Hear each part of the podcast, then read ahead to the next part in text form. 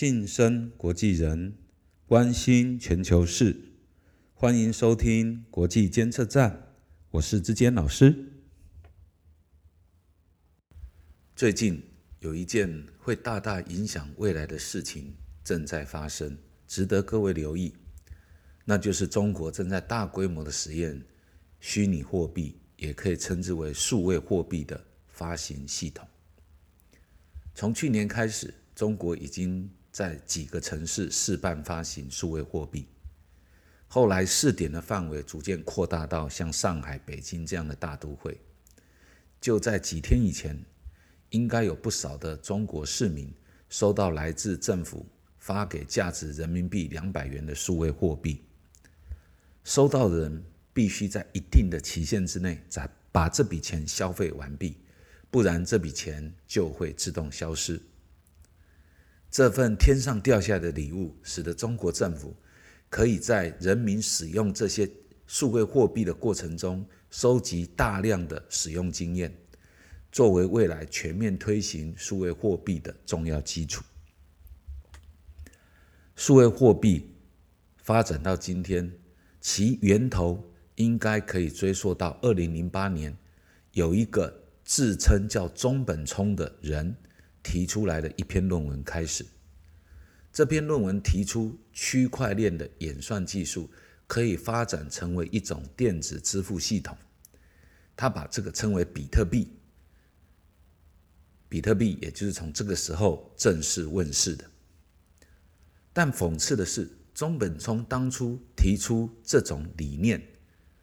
原本是要建立一个。去除政府或者是去除银行系统控制的这种货币系统，如果货币能够脱离政府或中央金融机构的体系性宰制，那么至少这个世界会公平很多。我们在讲这件事的时候，我觉得值得留意的背景是，二零零八年也正是美国金融危机爆发的时间，在这个时间点上。美国为了拯救所谓的次贷危机，所以它大量的发行美金，也就是所谓的 QE 政策。那这种用操控货币的方式来拯救自己的金融危机，这其实是一种金钱游戏，在大国与小国之间、强国与弱国之间，甚至在一个社会的不同阶层之间，制造了越来越巨大的贫富落差。这是一种很不公平的、很缺乏社会正义的一种方式。如果这时候能出现一种革命性的货币，去除掉各种结构性的控制，或许我们才能够期待未来的社会，人与人之间才能够有更公平的经济地位，这样世界会更美好一点。然而，发展至今。却是世界主要的国家在发现比特币对未来的影响力是那么巨大之后，无不竞相发展对于数位货币的控制。尽管比特币当初出现的用意是要脱离跨国公司或者是这个世界比较大的政府的控制，像现在世界各国的政府，或者是像脸书、谷歌这样的跨国大企业。无不致力于研究，或者或者想率先推出一种能通行世界的数位货币系统。显而易见的，他们都有个共同的野心，就是谁如果能够最先发展成功这样的一个数位货币的支付系统，可能就会成为下一个世代的超级货币，控制者就能够获得超级的权利。说到这里。你会不会觉得这很像在讲电影《魔戒》中各个不同的部族都在争夺那一个权力之戒呢？为了得到这个权力之戒，他们无不卯足了全力。而这个权力的戒指，在所有的人的心中都有那么巨大的诱惑力，使得每个人慢慢偏离他的本性呢？各位听众，不妨可以自己想象一下。我倒觉得还蛮贴切的。就目前的发展态势来看，数位货币系统建构最领先的应该是中国。中国在近几年倾全国之力发展数位货币，消极来看，可能是怕被诸如美国这样的国家，或者像谷歌、脸书这样的跨国大企业，会继续垄断新的超主权基货币。因为过去长期以来，美元就是一个跨主权的超级货币，这给美国以及美国所属的企业带来的。比较有利的发展地位，但积极来看呢，中国可能也希望透过率先建构新的数位货币支付系统，来发展自己对未来世界的影响力。各位不妨想象一下，数位货币的特色：第一点，相对于纸钞，数位货币发行的时候几乎不用成本，流通的过程中也几乎不用成本，它在跨国、跨境，在不同的。地理界限之中都能够方便的流通，而且很容易成为世界性的共同货币。数位货币的第二个特色是，它的持有交易都会被发行者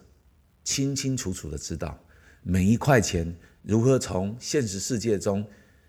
某一个人交换到另外一个人，某一个公司交换到另外一个公司。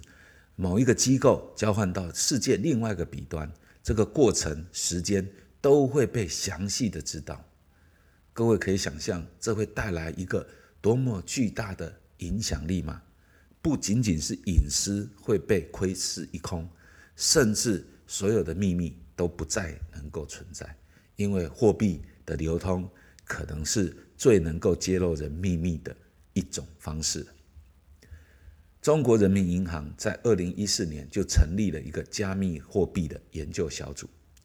研究怎么发行数位货币或虚拟货币的可能性。后来，比特币的影响力越来越高，中国却开始压抑比特币的发行。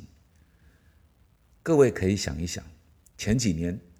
蚂蚁呃前一阵子蚂蚁金服的 IPO 突然戛然而止，中国政府出手干预这件事。或许与此有关。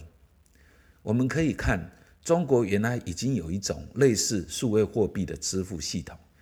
例如支付宝或者是微信这样的平台，已经有一种阳春性的数位货币的功能。但这些平台是放在阿里巴巴，也就是后来的蚂蚁金服，或者是腾讯这样的私人企业手中，它并不完全与政府主导的银行系统能够相容。这意味着，如果中国政府想要控制这些平台的金流动向，可能会有困难。或者换个角度来看，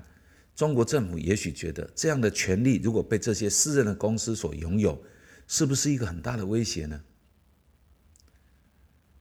对于我们这样生活在现代的升斗小民而言，我们也应该小心。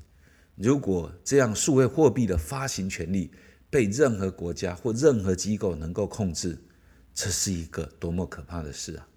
如果这样的权利能够从所有的国家或所有的银行机构跳脱出来，完全是不不被某个人或某个机构或某个政府所控制，那该有多好呢？上周，美国的财政部部长耶伦公开的说。他觉得美国对于数位货币应该要加大研究的力道，因为它能带来更好的、更安全的、更便宜的这种支付的体系。当然，这是一种说辞。换另外一个角度看，也许他能够说的也是美国在这个地方所谓的急起直追啊。看来，另外一场中美对抗将会在数位货币的虚拟世界中开始上演。我们应该关心这件事。这个对我们会有很大的影响，同时我们也应该关心这件事，希望这样的巨大的权力能够不要被少数人所宰制，如同魔戒电影中那个最后的这个戒指，应该是不应该存在任何人的手里面，免得它被错误的运用。我们一起期待这样的结果吧。谢谢各位的收听。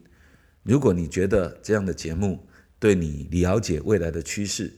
对你的国际观的培育能够有帮助，希望你给我们支持跟鼓励。